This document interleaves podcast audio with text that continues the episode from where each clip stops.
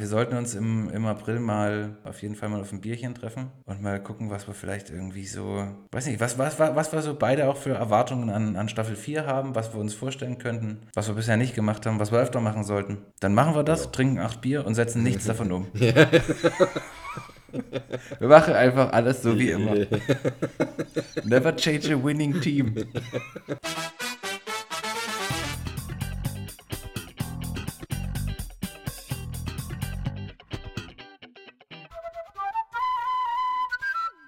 Yo, yo, yo, Jonas! Oh Gott, ga, ga, ga, Garcia. Nicht live aus Garcias Videothek.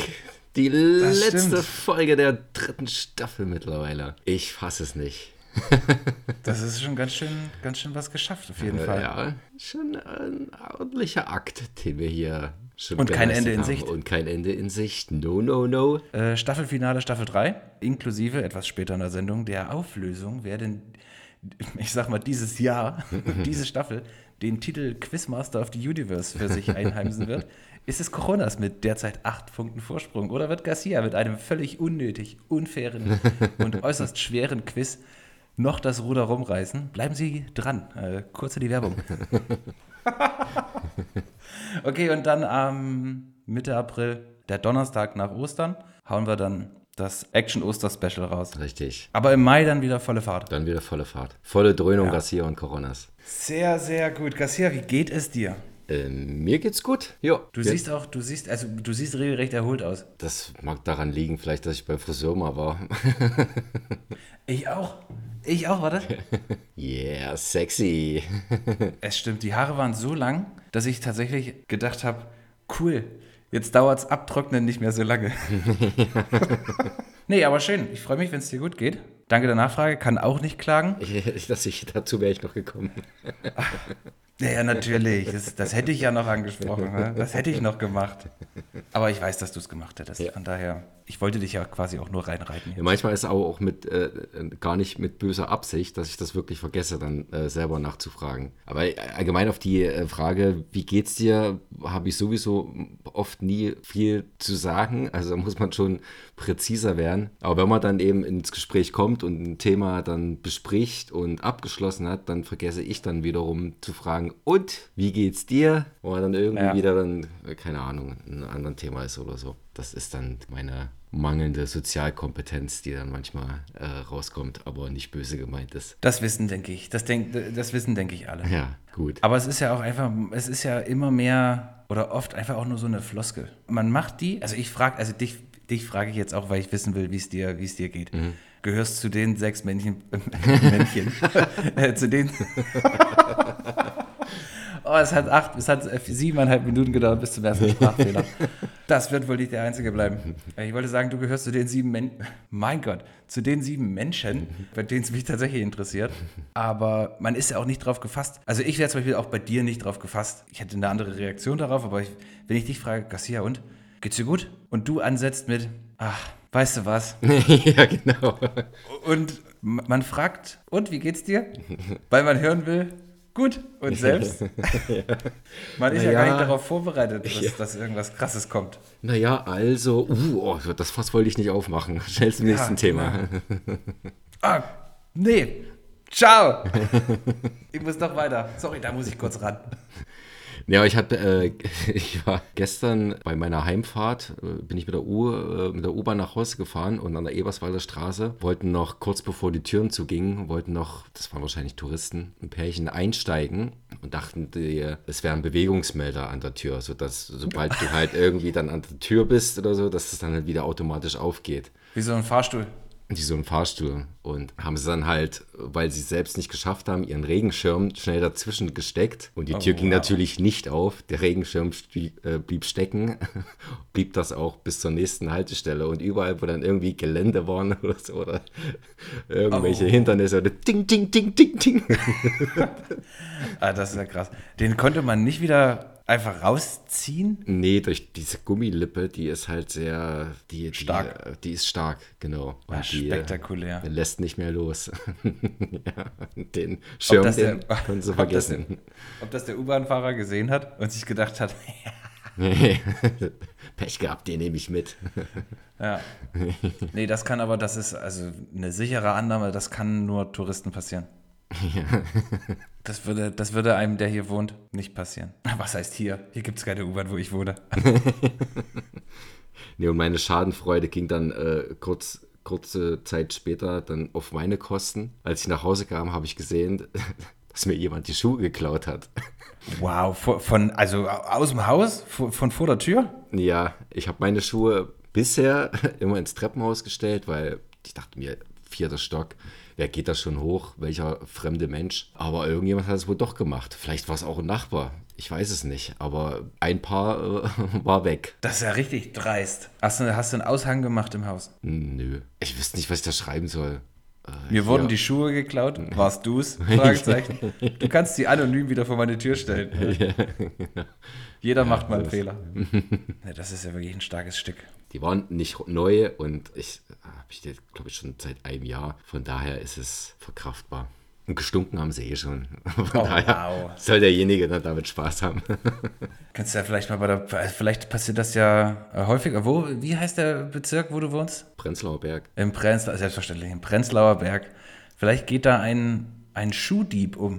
Ja, Prenzlauer Berg, berühmt berüchtigt für die Schuhdiebe. Option 2 ist, seit wann fehlen die? Gestern. Gestern. Montag. Du hast es Montag, Montag bemerkt, als du von der Arbeit kamst. Ja. Besteht die Chance, dass du selbige Schuhe am Sonntag anhattest und einfach rotzbetrunken ohne Schuhe nach Hause gegangen bist? Von wo auch immer. nee. Sicher. Nee, die, ja, sicher. Ganz, ganz sicher. Ich habe, wir haben am, am Samstag haben wir Geburtstag gefeiert von Katja. Shoutout an Katja. Aber da war ich jetzt nicht so betrunken, dass ich äh, nicht merken würde, dass mir die Schuhe fehlen. Ich kann mich auch noch an alles erinnern. Also Okay. von daher alles gut. Das ist wirklich so dreist, ne? Ja. Aber was, was willst du machen, ne? Ich habe auch Okay, leider, okay. leider keine Fotos mit den Schuhen und mir gemacht, sodass ich da irgendwie einen vermissten Aushang machen kann. Am besten so, so genau so Flyer drucken, wo deine, zum Abreißen mit deiner Telefonnummer. Wer hat diese Schuhe gesehen? ja, genau. Kommen wir zu schöneren Themen vielleicht dann einfach. Ja, bitte schnell, sonst fange ich an zu weinen. Ah, Garcia, ähm, wir haben im Vorfeld nicht und werden wahrscheinlich auch nicht groß im, im Nachgang jetzt über die, die Oscars sprechen. Preisverleihungen sind nicht, sind nicht so unser Ding, außer wir sind nominiert. Aber wir müssen unbedingt über die Ohrfeige des Jahres sprechen. Ich nehme an, du bist mit dem Hintergrund mittlerweile vertraut. Ja, Okay, dann brauche ich jetzt einfach mal deine, deine Einschätzung dazu. Wer ist da zu weit gegangen? Ohrfeige berechtigt, nicht berechtigt? Ist der ganze Fallout, den es jetzt dahinterher gab und gibt, berechtigt, nicht berechtigt? Garcia, was denkst du? als ich es gesehen habe, das Video, fand ich sehr amüsant, muss ich sagen. Als dann so ein bisschen zu den Hintergründen was gelesen habe. Also humortechnisch gibt es bei mir kaum Grenzen. Äh, nur wenn Comedian dann eben Witze auf Kosten der Krankheit macht, die Jada Pinkett hat, kann ich die Reaktion von Will Smith teilweise nachvollziehen, dass er sich drüber aufregt und dass er dann auch rumschreit, hier, keep my wife's name out of your fucking mouth. Okay, aber da muss es keine Schelle geben. Dann kann man, dann kann Will Smith das auch anders lösen. Ich meine, er selber ist auch ein Comedian und er kann auch gerne äh, dann eben seine Witze über Chris Rock reißen. Aber live oder relativ live, das dann eben äh, eine Million Publikum zu zeigen, dass man mit dem Witz nicht einverstanden ist. Vor allem, was ich halt komisch finde, ist, Chris Rock hat den Witz gemacht, Will Smith hat gelacht, Jada Pinkett nicht. Und dann auf einmal kam eben diese vollkommen gegensätzliche äh, Reaktion. Also das fand ich ein bisschen, das, also es war dann so wie, okay, er hat zu Jada geguckt, sie war nicht begeistert. Oh, jetzt muss ich doch zeigen, dass ich gar nicht, dass ich es gar nicht lustig fand. Und dann Ja. eben vielleicht eine andere extreme Reaktion dann zeigen.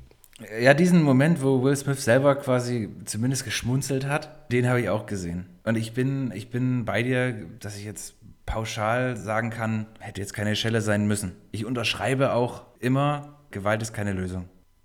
Aber ich, ich finde, das ist unheimlich hochgekocht jetzt einfach im, im Nachgang. Ich hab, als ich das Video zum ersten Mal gesehen habe, habe ich gedacht, das ist alles ein Gag. Das ist alles Teil einer Inszenierung. Das dachte ich auch. Das hat wirklich einen Moment gedauert, bestimmt einen halben Tag, bis ich das dann irgendwie aus verschiedenen Quellen und Richtungen bekommen habe und dann auch mal diesen, seinen Wutausbruch hinterher, als er da ihn angeschrien hat, dass er nicht über seine Frau sprechen soll, erst dann ist das so ein bisschen durchgesickert bei mir, dass das jetzt hier nicht abgesprochen war. Und ich bin auch total bei dir, in dem, wenn du sagst, oder, oder ich sage ja auch häufig, Humor ist, wenn man trotzdem lacht.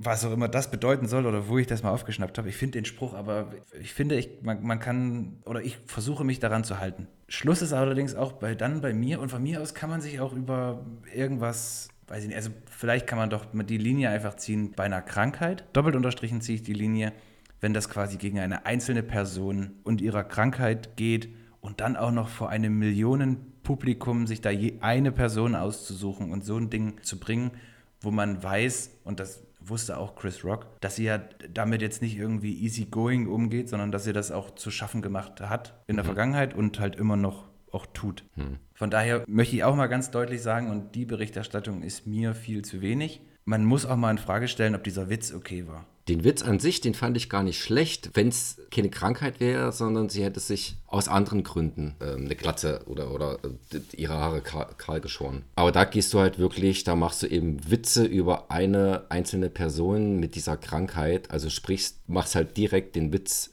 über sie. Und äh, ich, also ich persönlich, selbst bei Krankheiten, da kann auch, können, dürfen auch Witze gemacht werden. Das ist für mich völlig okay, wenn es nicht gegen eine einzelne Person geht, die man damit diskriminiert. Ja, das würde ich auch unterschreiben. Dennoch, nun kam es zur Schelle und da muss ich dann aber auch sagen, und wenn ich auch sage, ja, Gewalt ist keine Lösung, das hätte er besser hinkriegen können, finde ich, ist spätestens nachdem er sich, er hat sich ja bei seiner Dankesrede äh, entschuldigt, er hat sich im Nachhinein bei Chris Rock, bei der Öffentlichkeit, bei der Academy entschuldigt und ich finde, da sollte dann auch einfach gut sein. Also da sollte dann einfach irgendwie jeder auch sein Ding machen. Chris Rock hat, also Ne, der hat sich da dolle erschrocken, das kann ich mir schon vorstellen.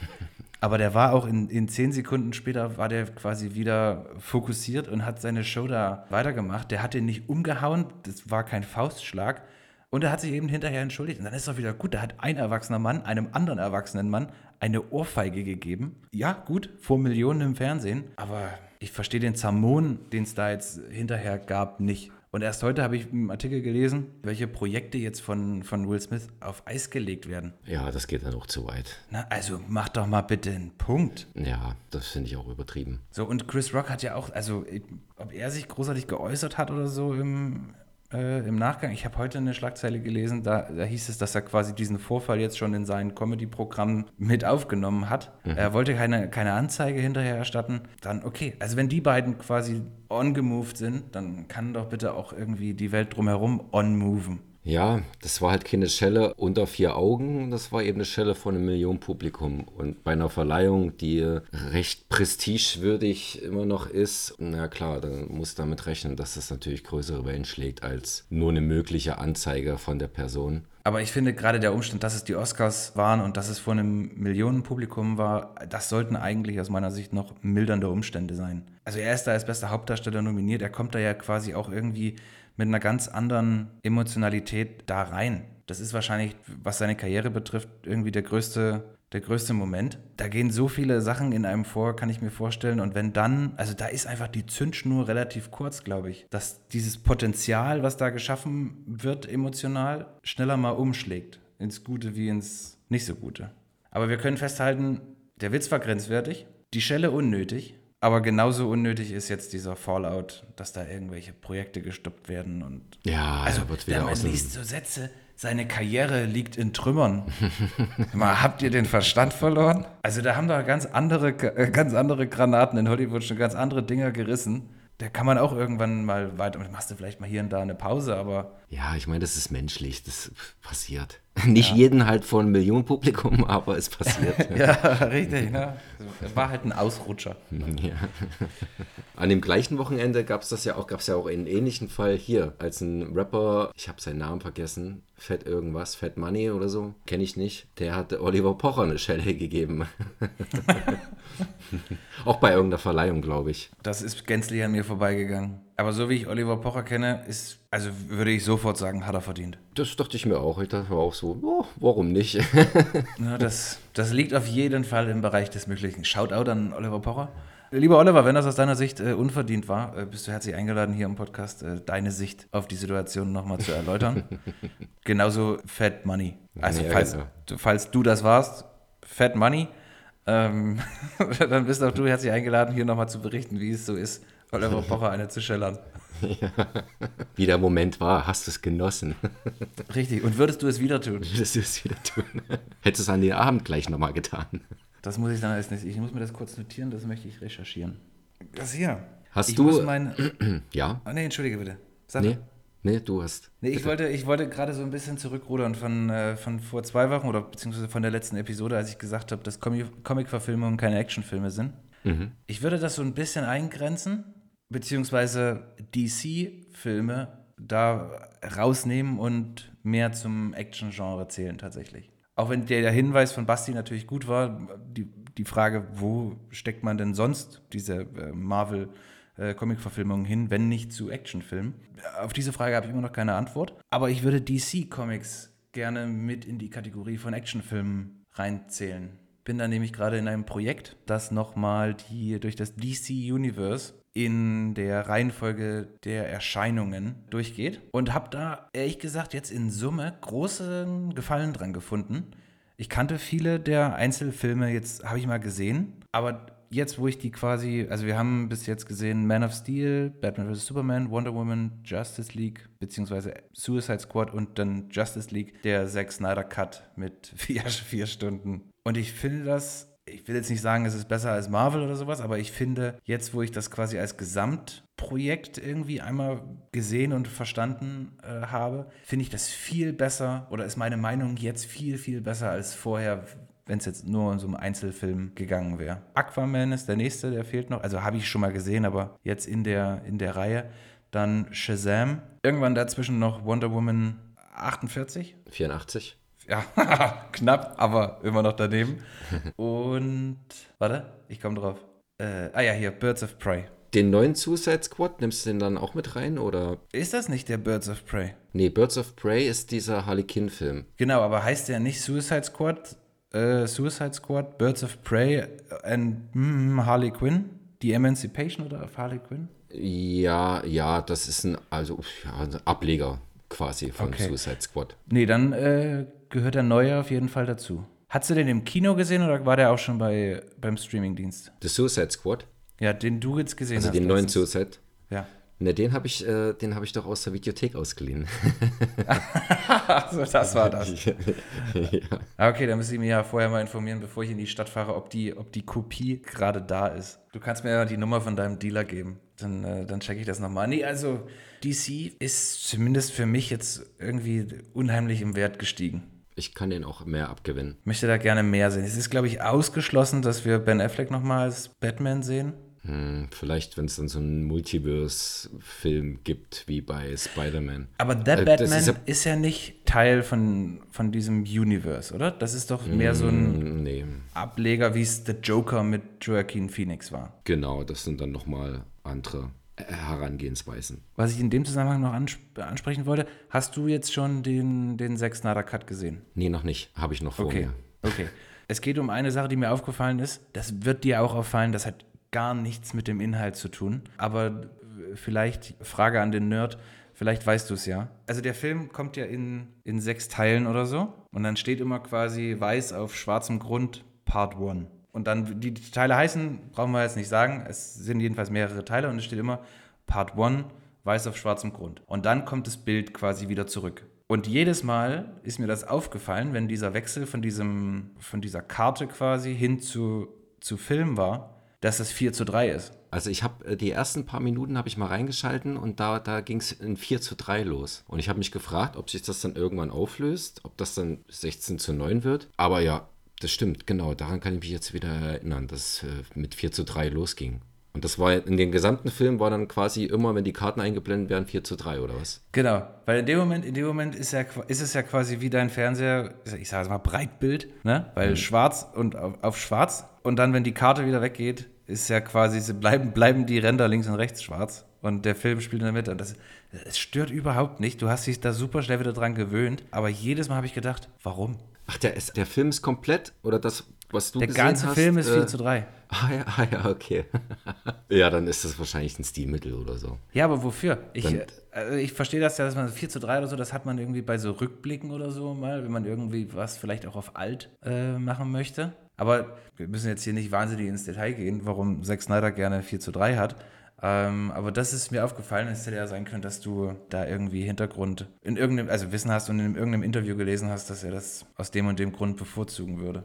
Ja, nee, ich habe mich nicht damit äh, so sehr beschäftigt, aber ähm, wäre natürlich interessant mal zu wissen, warum er sich dafür 4 zu 3. Vielleicht damit die Action zentrierter ist, also damit wirklich der Fokus der Zuschauer auch wirklich auf einen bestimmten Bildabschnitt, Absch Abschnitt.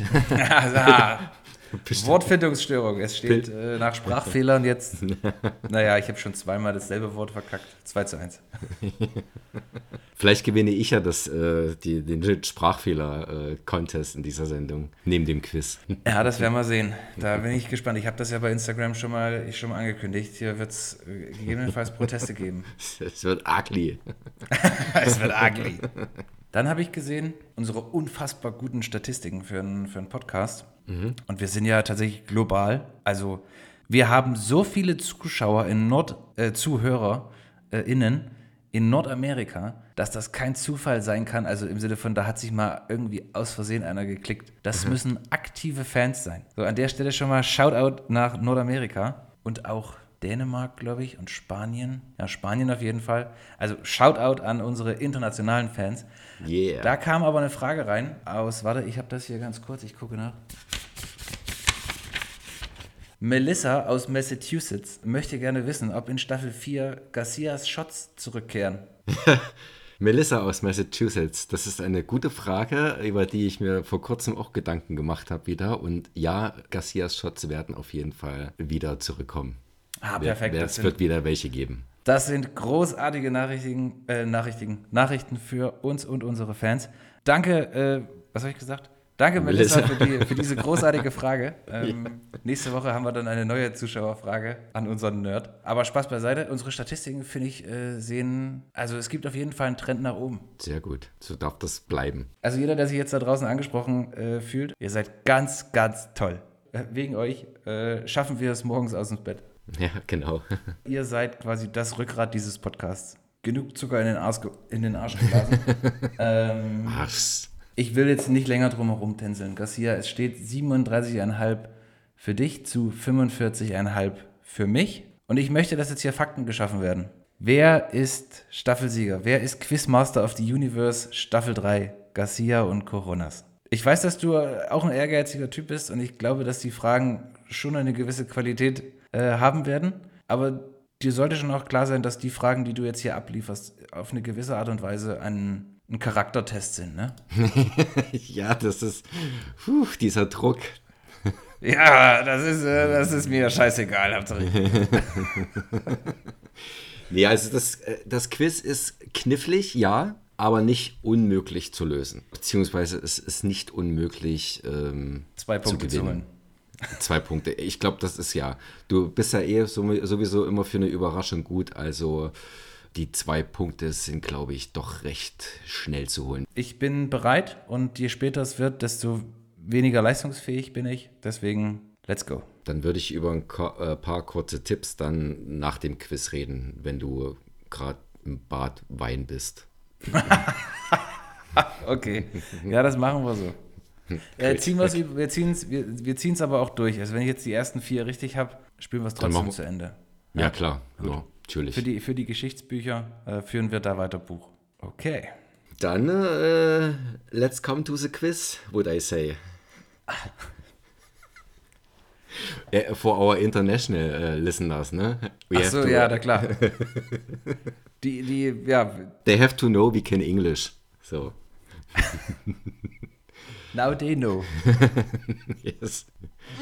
Wir könnten ja mal eine, ein Englisch-Special äh, machen. Können wir, ja. Dann nehmen wir das ganze, die ganze Rumsbude hier einmal auf Englisch auf. okay. Habe ich jetzt schon Bock drauf. Das wird komplett katastrophal. ja. Wer sollte uns hindern, es zu veröffentlichen?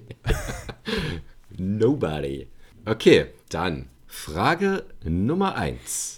Mit Fantastische Tierwesen 3, Dumbledores Geheimnisse, startet heute der, wie es der Name schon sagt, bereits dritte Teil des Harry Potter Ablegers. Wer führte Regie? Oh, ich bin gerade schon alle so mir bekannten Hauptdarsteller durchgegangen mhm. und war auch auf irgendeinen inhaltliche, irgendeine inhaltliche Referenz gefasst, aber wer führte Regie? Also meine Antwort wäre, wenn ich denn jetzt in den nächsten, in den nächsten acht Minuten drauf käme, derselbe, der die meisten Harry Potter-Filme gem gemacht hat, äh, Regie geführt hat.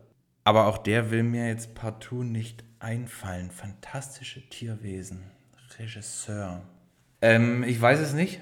Und deswegen ist meine Antwort, meine, meine Regie als Wegwaffe, John Favreau. John Favre. Die Allzweckwaffe, die zieht ja nicht, leider. Ja. Regie bei Fantastische Tierwesen führte David Yates. Ja, das ist der, der auch die meisten der normalen Harry ja, Potter. Ja, ja, ja, ja, ja, ist, ist, ist gut. Kommt, dazu kommen wir noch. okay, wir halten das mal fest. Garcia führt 1 zu 0.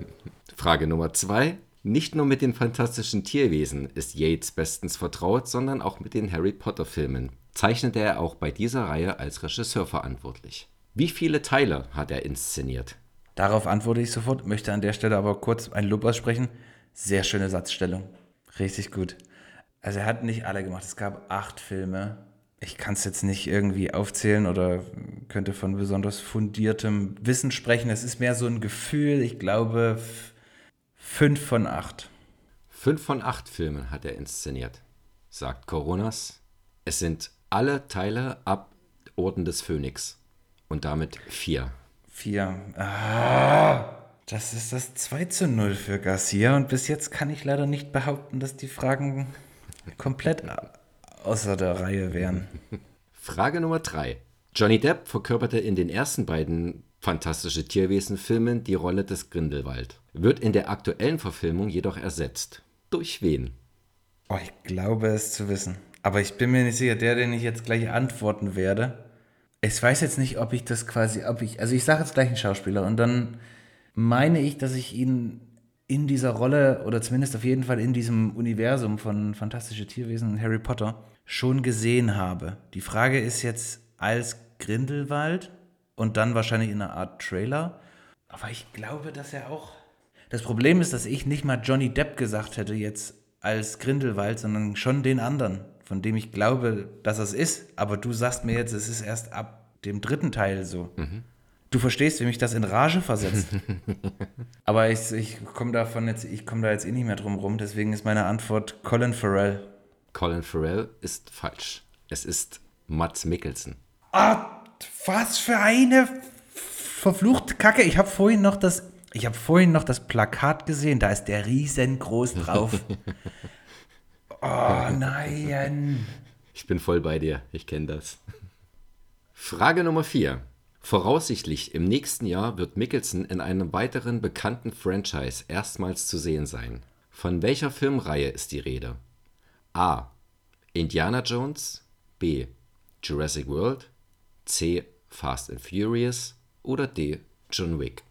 Also ich kann ihn mir richtig, richtig gut bei John Wick vorstellen. Jurassic Park halte ich für, für unwahrscheinlich. Fast and the Furious, das ist fast unter seinem Niveau.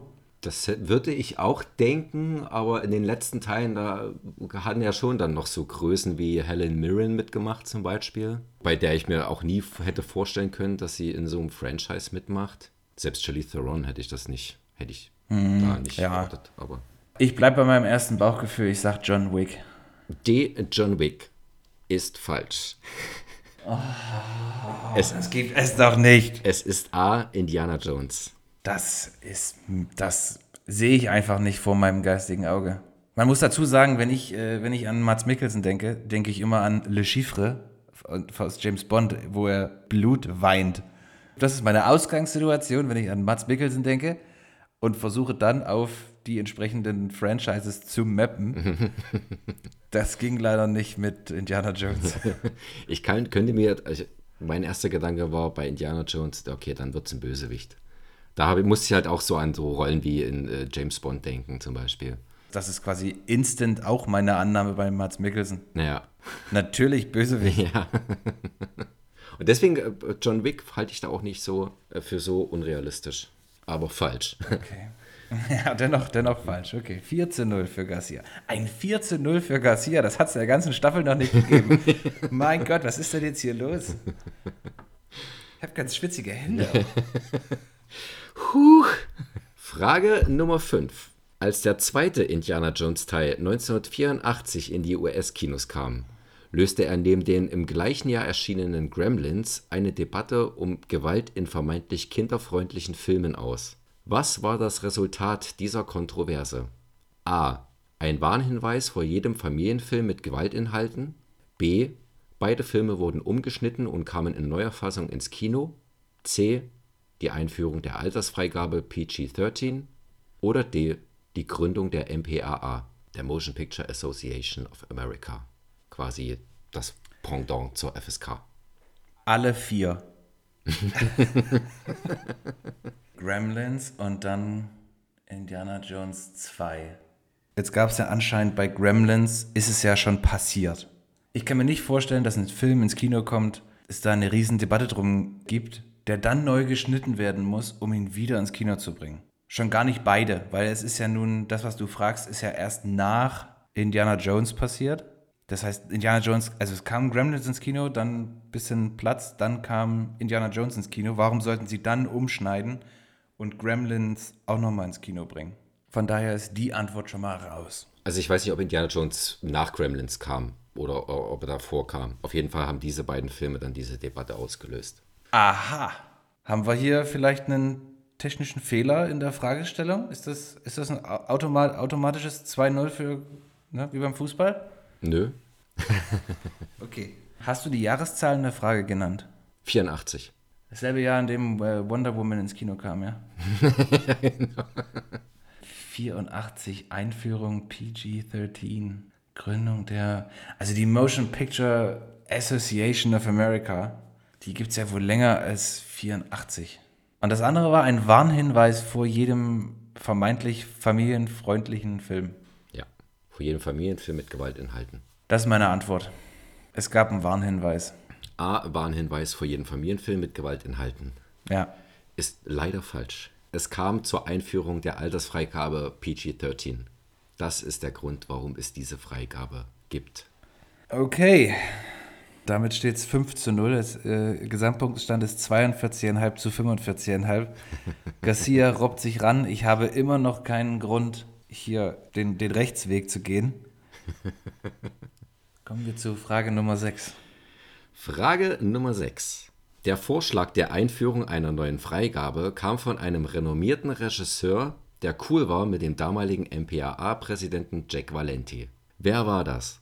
A. James Cameron, B. Steven Spielberg, C. George Lucas oder D. Tim Burton?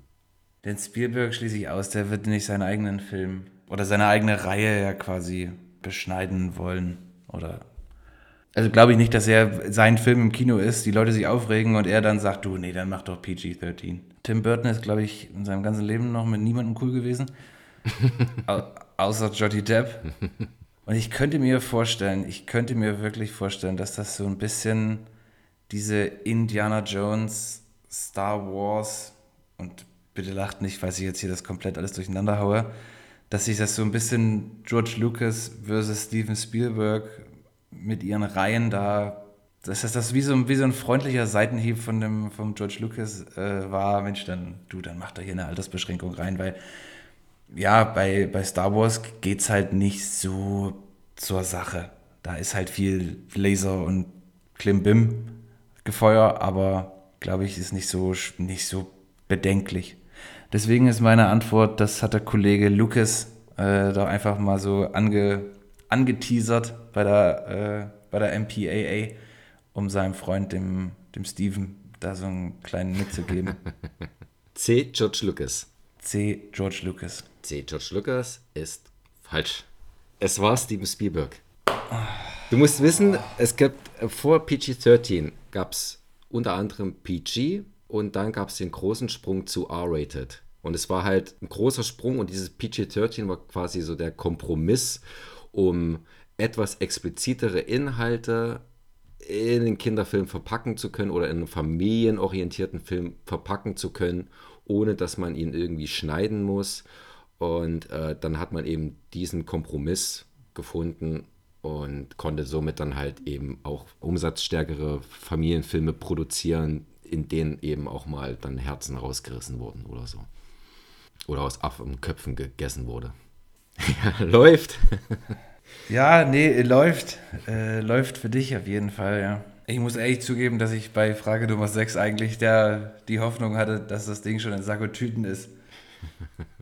Jetzt steht es halt äh, 43,5 zu 45,5. Du hast noch vier Fragen. Und, äh, in, in aufsteigender Schwierigkeit. Ja, ehrlich gesagt habe ich mir den letzten Fragen ein bisschen schwieriger gemacht, weil ich dachte, okay, du kannst in der ersten Hälfte sammelst du schon ordentlich Punkte. oh. oh, ich drehe durch, wenn ich das auch verliere, ne? Frage Nummer 7. Steven Spielberg ist auch mit 75 Jahren einer der produktivsten Filmemacher Hollywoods. Sein nächstes Projekt befindet sich bereits in der Post-Production und soll noch dieses Jahr in die Kinos kommen.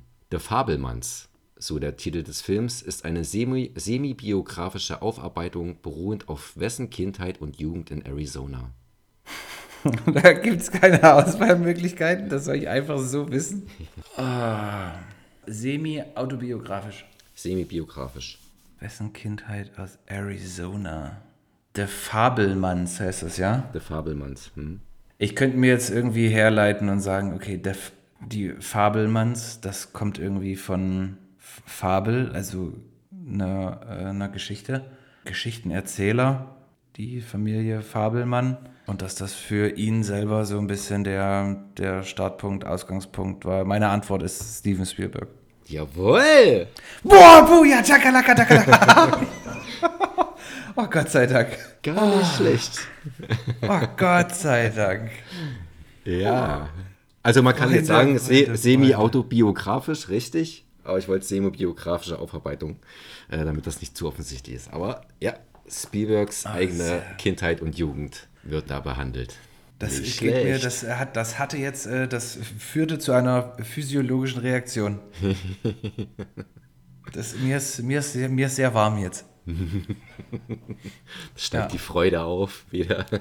ja, auch das jetzt, ich meine, jetzt ist es, äh, wie steht es denn jetzt? Jetzt steht es 43,5 zu 46,5 und wir haben noch drei Fragen. Jetzt, wir können immer noch auf dem Unentschieden hinauslaufen. Und du hast ja gesagt, mhm. dass die letzten vier Fragen eher so, naja, braucht er nicht mehr. das heißt, äh, ja doch, jetzt ist es, okay. Ich bin jetzt gerade, also ich bin jetzt gerade, nachdem ich 6-0 hinten lag, bin ich einfach nur froh, dass ich den, den Titel heute nicht mehr verlieren kann. Frage Nummer 8. Spielbergs Kollege George Lucas hat mit Star Wars ein popkulturelles Phänomen erschaffen, das bis heute Millionen Fans weltweit begeistert. Als Regisseur ist er allerdings schon länger nicht mehr so aktiv wie Spielberg. Welcher ist der letzte Star Wars-Film, der unter Lucas Regie entstand? Und damit auch allgemein der letzte Film, den Lucas gedreht hat. Oh, das ist schwer. Ich sage mal, also ich muss mich da jetzt rantasten, weil ich nehme an, dass du den vollen Titel brauchst. Ich meine, es ist der letzte Film mit Ewan McGregor als, als Obi-Wan und äh, Hayden Christensen, Hayden Christensen, Hayden, Hayden Christensen ähm, als Anakin slash Darth Vader. Spoiler oh Alert. Gott. Und die hießen doch die Rückkehr der Jedi-Ritter, Angriff der Klonkrieger und also Rückkehr der Jedi-Ritter ist äh, aus der Originaltrilogie, beziehungsweise Episode 6. Okay. Gut, dann, ähm, dann, dann, muss es ja Angriff der Klonkrieger sein. Äh, reicht, dir, reicht dir die Episode oder musst du den. Du äh, kannst auch die Episode. Dann sage ich Star Wars Episode 3. Und welchen Untertitel würdest du oder Titel würdest du noch da hinterher schießen? Ich würde jetzt noch hinterher schießen, Angriff der Klonkrieger. Na gut, ich bin mal nicht so. Episode 3 ist richtig. Ah, okay, okay. Die Rache der Sith ist der. Die Rache der Sith, mhm. okay. Herzlichen Glückwunsch, Coronas. Na, nee, warte, warte mal, warte mal. Das ist, äh, ich will das jetzt auch nicht geschenkt haben. Und damit wir am Ende darauf gerade Punkte rauslaufen, würde ich sagen, geben wir uns, kriegt jeder einen halben? das, machen wir es machen einfach unnötig spannend. Dann, ja, dann haben wir es wieder, wenigstens wieder gerade gebogen, die Zahlen. Dann sind wir jetzt wenigstens Richtig. nicht, ist ja gut. Okay. So.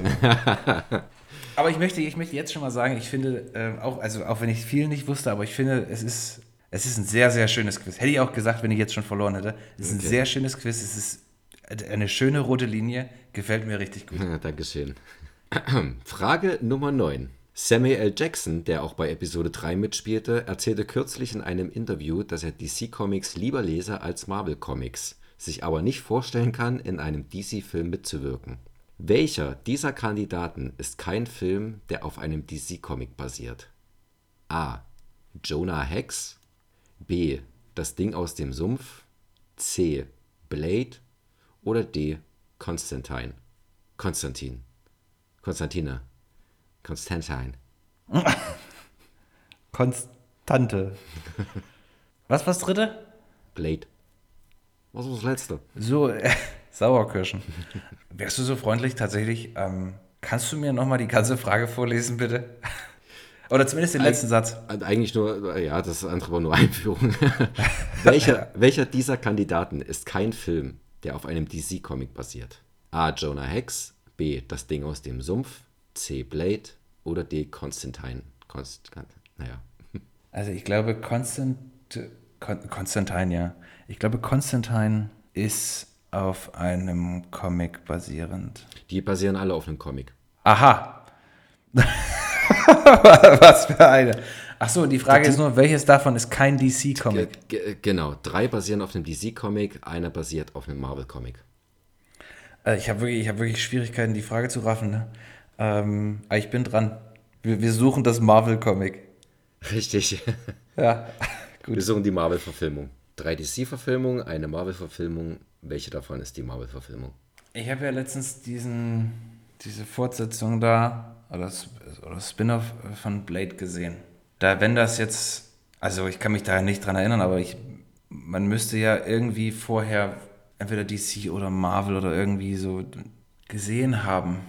Dreimal DC, einmal Marvel. Was ist denn jetzt ein, was ist denn ein Marvel-typisch? Jonah Hex, das Ding aus dem Sumpf, Blade, Konstantin. Ich sag Blade. C. Blade? C. Blade. C. Blade ist richtig. Ja! Jetzt gibt es keine halben Punkte hier. Jetzt hat er gewonnen. wup, wup, wup. Coronas reißt den Titel an sich. Quizmaster of the Universe, zumindest für Staffel 3. Ah, Applaus. Dankeschön, Dankeschön, Dankeschön. Herzlichen ich, Glückwunsch. Ich auf die Bühne gehen und Garcia eine watschen. und mich hinterher entschuldigen unter Tränen. genau. Liebe HörerInnen, liebe Hörer, Sie wurden soeben Zeuge von Podcast-Geschichte. es ist wirklich, äh, das ist jetzt, also, das ist nicht gespielt. Ich freue mich jetzt wirklich. Das ist, in Staffel 2 haben wir angefangen damit. Und ich hätte mir nicht träumen lassen, dass ich, dass ich mal einen Spieltag gewinne. Da, okay. Aber dass ich mich über, über neun, neun Sendungen doch durchsetzen kann. Und das ist ja jetzt nun verdammt knapp geworden. Wir machen gleich noch die Frage Nummer 10, dann haben wir den offiziellen Einstand. Aber für jetzt steht es ja, 44 zu 48. Mhm. Noch nicht das finale Ergebnis, aber puh, Frage Nummer 10. Frage Nummer 10. Mit Blade legte Marvel 1998 eine im Vergleich zur heutigen Produktion des Studios härtere Gangart ein. Auch hier ist eine Neuauflage geplant. Statt Wesley Snipes wird die Rolle dieses Mal voraussichtlich verkörpert von wem? A. Yahya Abdul Martin II. B. Lakeith Stanfield, C. Daniel Kalua oder D. Mahershala Ali? Großartige Frage. Ich bin völlig ahnungslos, aber bevor ich dazu komme, muss ich ganz kurz einen Fauxpas von Frage Nummer 9 korrigieren. Oh oh. Du hast Blade gesagt mhm. und alles, woran ich denken konnte, äh, war Shaft. Weil du vorher Samuel L. Jackson gesagt hast. Und ich habe da, du hast Blade gesagt und ich war aber die ganze Zeit bei Chef, deswegen habe ich auch von, diesem, äh, von dieser Fortsetzung da gesprochen und Ach so, ich habe mich Da gefragt, meinte ich, dass wo, die, wo quasi die drei Generationen Chef, ja, ja. Da, was ja. ich kürzlich erst äh, gesehen hatte. Das muss ich ganz kurz nochmal äh, korrigieren, ja. Du sagtest Blade, ich dachte Chef. Ähm, aber war trotzdem richtig, okay. Okay, wer spielt in der. No ist es eine Neuauflage oder Fortsetzung? Neuauflage. Ich kenne leider jetzt, also wahrscheinlich kennen vom Sehen alle, äh, aber mhm. namentlich kenne ich jetzt nur den, äh, nur den ersten, den Martin, den, den zweiten. Er spielte bei Ambulance äh, an der Seite von Jake Gyllenhaal. Ähm, da es jetzt der einzige ist, den ich zuordnen kann, ist, äh, sage ich A. Ja, ja, Abdul Martin, der zweite. Genau. Es ist D. Mahershala Ali. Aha, woher kenne ich den? Hilf mir mal kurz. Der hat bei Green Book mitgemacht. Ja, dann, okay, jetzt habe ich auch ein Bild, ja. Okay, das ist nochmal ein Punkt für Garcia. Dann ist das offizielle Endergebnis von Staffel 3 Garcia 45 Punkte zu Coronas 48 Punkte. Sehr gut. Ich finde, da haben wir uns, äh, haben wir es uns gut gegeben. Das war ein guter Schlagabtausch, ja. Letzte, letzte Staffel sah das noch ein bisschen anders aus. Ja. Da waren wir, äh, ungefähr, da waren wir ungefähr irgendwas zwischen 45 und 48 Punkte auseinander. Aber super, immer noch meine absolute Lieblingsrubrik. Nach, nach Garcias Shots natürlich. Ich habe ah. noch hier ähm, ein paar Tipps für die lieben ZuhörerInnen. Kinomäßig habe ich jetzt nichts gefunden, aber kinomäßig ist auch eher, ähm, startet heute das Fantasy Filmfest, zumindest in Berlin. Oder die Filmfest Nights, auch also deutschlandweit, aber wann die genau in welchen Städten starten, weiß ich nicht. Aber in Berlin starten sie heute am 7. April und zeigen unter anderem, also wofür ich jetzt Tickets geholt habe, ist X laut Trailer eher so eine Mischung aus Boogie Nights und Texas Chainsaw Massacre. Was gäbe es nicht zu lieben? ja. und der andere war Dark Glasses, ist der andere Film. Das ist ein neuer Film von Dario Argento. Argento, eine italienische Regie-Ikone, der so Filme wie Suspiria der die, unter anderem die Vorlagen auch oder mit seinem Film auch eine Vorlage geboten hat für äh, Edgar Wrights Last Night in Soho. Als ich über den Film gesprochen hatte in einer der letzten Folgen, hatte ich ja auch erzählt, dass der sich an dem so ein bisschen auch an den Giallos aus Italien orientiert und darunter zählt eben dann auch, zählen auch die Filme von Dario Argento. Und der bringt jetzt einen neuen Film raus oder hat einen neuen Film rausgebracht, der auf dem Fantasy Filmfest läuft. Und heute erscheint im Home Entertainment eine Neuauflage von Christiane F., Wir Kinder vom Bahnhof Zoo, im Mediabook, also mit einem schönen Booklet, Audiokommentar von Uli Edel und ein Interview mit Natalia Bruckert, ach ist das peinlich, der Schauspielerin, die Christiane F. verkörpert und Casting-Ausschnitte oder irgendwie sowas. Christiane F., wichtiger Film, guter Film und äh, für mich also auch wenn der Film deprimierend und trist und grau ist, ist es doch für mich so ein Film, den ich gerne anschaue, weil er in Berlin zeigt, was man so nicht mehr erlebt. Also Berlin Ende 70er, Anfang 80er Jahre. Viele Orte, die in dem Film gezeigt werden, sind, sehen heute einfach nicht mehr so aus. Teilweise ist es natürlich auch gut, dass eben diese Drogenproblematik, äh, naja, ich würde nicht sagen verlagert hat, aber äh, ja, sich an den Plätzen dann vielleicht ein bisschen gebessert hat. Ja, ich wollte gerade sagen, man kann vielleicht einfach von, also weder ist das Problem gelöst, ne, aber ge gebessert. Gebessert. Ja. Eben weil der Roman und der Film nochmal äh, ins allgemeine Bewusstsein gerufen haben, was da mit den Jugendlichen passiert, dass eben diese Drogenproblematik schon sehr früh einsetzen kann und eben halt dann zu Prostitution und anderen Sachen führen kann. Das ist dann im Home Entertainment. Check! Und dann habe ich noch Streaming, äh, zwei Tipps und zwar einer. Ich hatte ja in der letzten Folge drüber gesprochen, wir hatten ja so eine Trash Night gemacht mit Tammy and the T-Rex und, äh, und Velocipastor. ja, stimmt. Velocipastor. ah.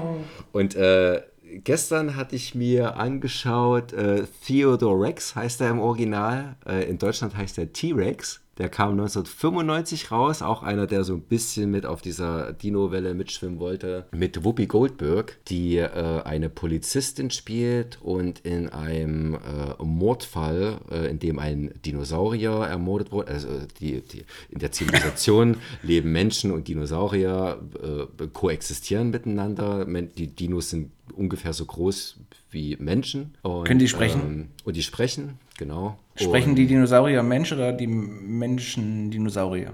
Die Dinosaurier sprechen Mensch, sprechen okay. Englisch. Ah, okay. Genau. Naja, je nachdem, wo sie leben halt, ne? Ja. Nee, aber der, da wird ein Dino ermordet und äh, sie soll in dem Fall ermitteln und bekommt dann einen anderen Dino, einen T-Rex, den Theodore Rex, zur Seite gestellt und beide müssen dann gemeinsam den Fall lösen. Wie geil ist diese Story denn, ey? Das ist auch so ein Buddy-Movie, äh, der halt oft auch in einen Atemzug mit so Guilty Pleasures oder mit Filmen genannt wird, die schlecht sind, aber man irgendwie, aber doch einen gewissen Kultstatus haben. Ach, so weit würde ich auch nicht gehen.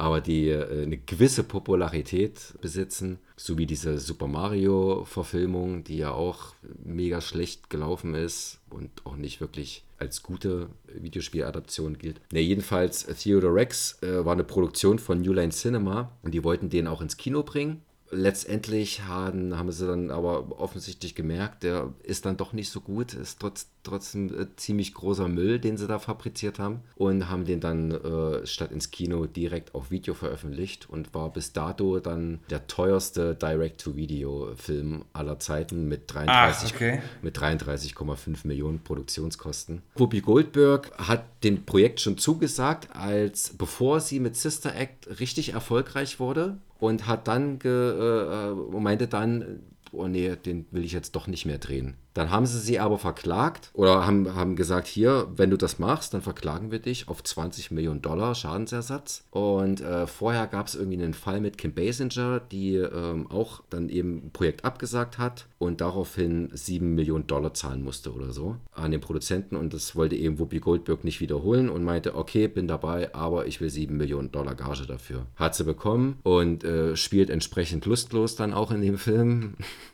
Oh. Äh, also wenn man es nicht wüsste, dann würde man denken, ah, okay, gut, solide Performance, ist okay. Aber wenn man es weiß, dann betrachtet man das halt schon mit anderen Augen und fragt sich, okay, hatte sie jetzt Spaß in der Szene? Warum guckt sie, wie sie guckt? Und so. Auch so Richard Roundtree, also der, der den Originalchef spielt, der macht auch mit.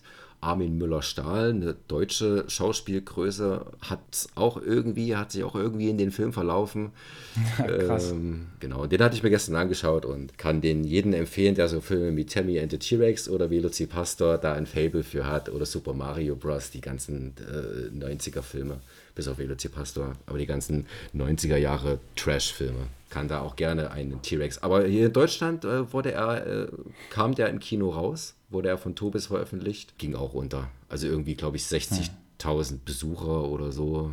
Oder 60.000 Euro nur Umsatz, ich weiß nicht. Okay. Aber auf jeden Fall ganz gering. Das ist jetzt, das wäre jetzt tatsächlich was, was ich mir angucken würde. Ähm, Du sagst, das kam im Streaming. Wo kann ich das denn sehen? Na, also ich habe es auf YouTube gesehen. Ob man das jetzt hier so empfehlen kann, weiß ich nicht. Inwiefern es eine legale oder illegaler äh, Upload ist, kann ich auch nicht sagen, weil das im Rahmen der Film oder das war ein Upload von dem Film, der im, in einem Rahmen von so einer Sendung lief, so ähnlich wie Schläfatz bei uns ist. Hier mit Oliver Kalkofe und dem anderen, dessen Namen ich vergessen habe, moderieren quasi eine Sendung, in dem dann immer ein Trash-Film oder so läuft und äh, hin und wieder in den Werbepausen oder so blenden sie die wieder ein und dann äh, kommentieren sie halt kurz oder, oder äh, quatschen kurz über den Film und was noch kommt und genau in so, in so einem Moderationsrahmen äh, okay. lief der Film.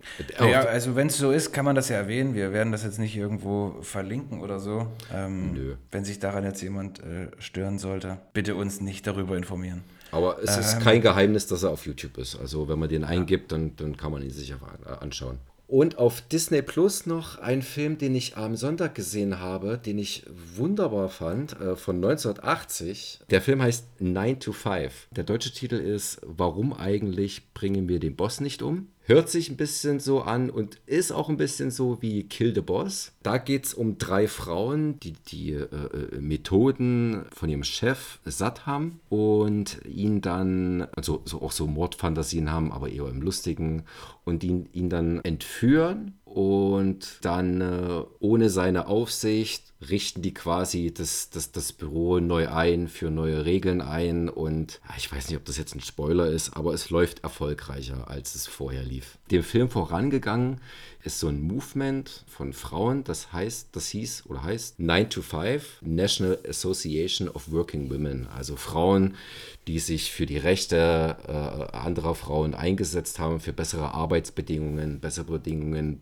was die Familie angeht, Familiengründung, einfach halt so eine Gleichberechtigung forcieren sollte, wie sie damals in den 70ern eben nicht gab. In dem Film spielen Jane Fonda, Dolly Parton und Lily Tomlin die Hauptrolle, die drei Frauen, die den Boss dann eben entführen. Und die Jane Fonda hatte sich auch mit Leuten von diesem Movement, äh, ich sage jetzt Bewegung, Movement, Bewegung getroffen. Und ich glaube, da, das war dann so ein bisschen die Inspirationsquelle auch den, äh, äh, für den Film. Neben Jane Fonda, wie schon erwähnt, Dolly Parton, bekannt als Sängerin, als Country-Sängerin. Die ist so putzig, das ist so, ein, also, die ist so süß. Ist, also sie hat was, äh, einerseits so was äh, Naives, dann was Süßes, aber auch schlagkräftig. Die hat immer diese Keck einfach. Also richtig, ich liebe, habe sie einfach geliebt. Ich hätte sie die ganze Zeit drücken können in dem Film.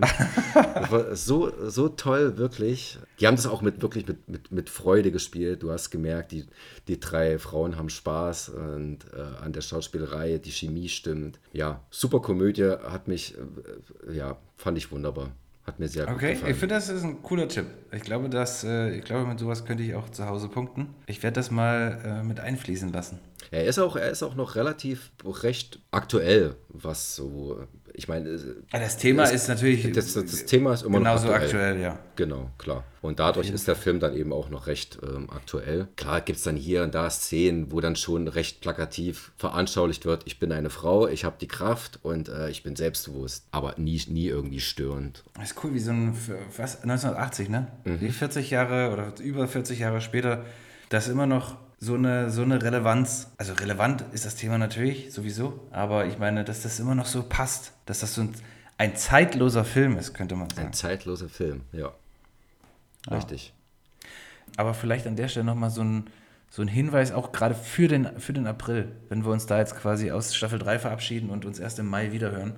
Ein Hinweis in Richtung Trash-TV. Ähm, also wer da mal, mal, mal gucken möchte, ich kann wahnsinnig empfehlen.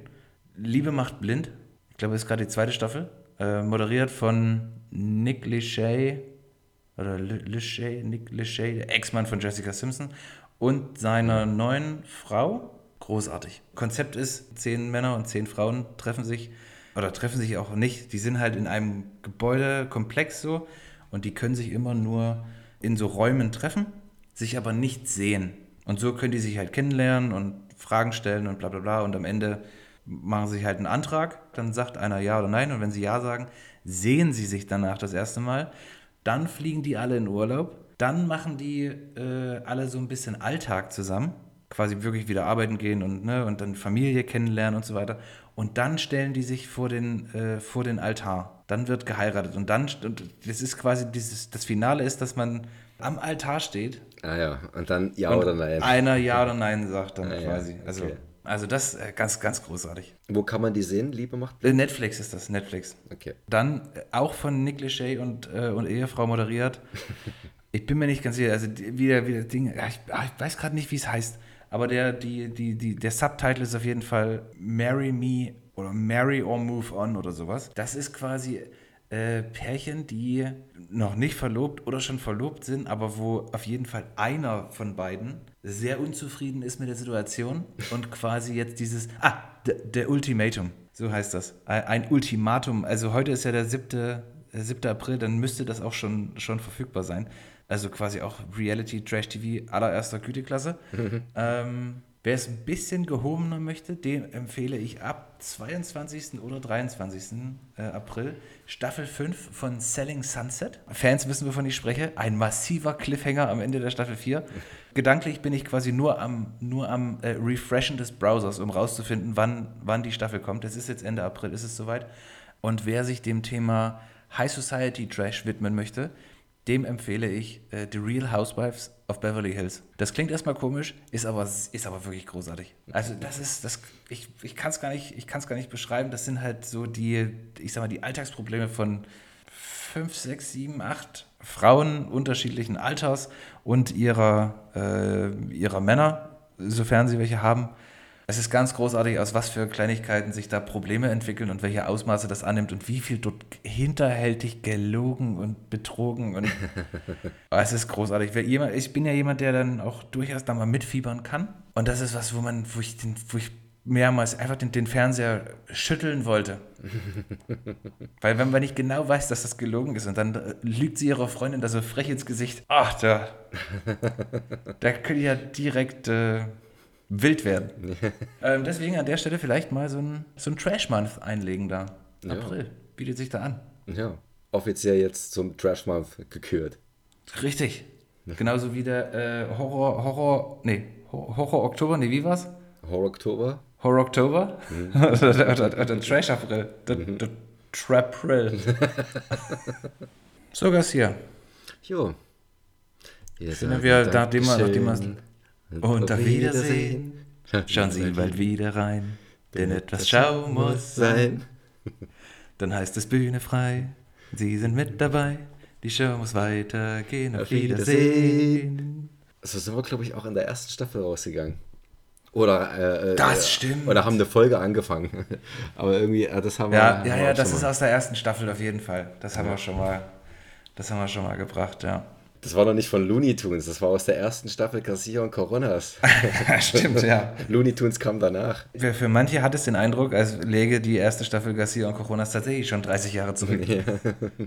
Wir kommen auf jeden Fall zurück. Nächste Woche ist Ruhe, die Woche danach ist dann Action Special in, weiß ich nicht, Uncut voller Länge. ähm, dann ist noch eine Woche Pause und dann äh, geht es schon weiter mit Staffel 4. Es war mir wie immer ein Fest. Mir auch. Euch da draußen wünschen wir jetzt, boah, Wünschen. ähm, auch, auch diese Competition habe ich für mich jetzt ja, wir hoffen, ihr habt ein schönes Wochenende. Wir hoffen, euch hat Staffel 3 gefallen. Wir hoffen, euch hat diese Folge gefallen. Wir hoffen, euch wird das Action-Special gefallen nach Ostern.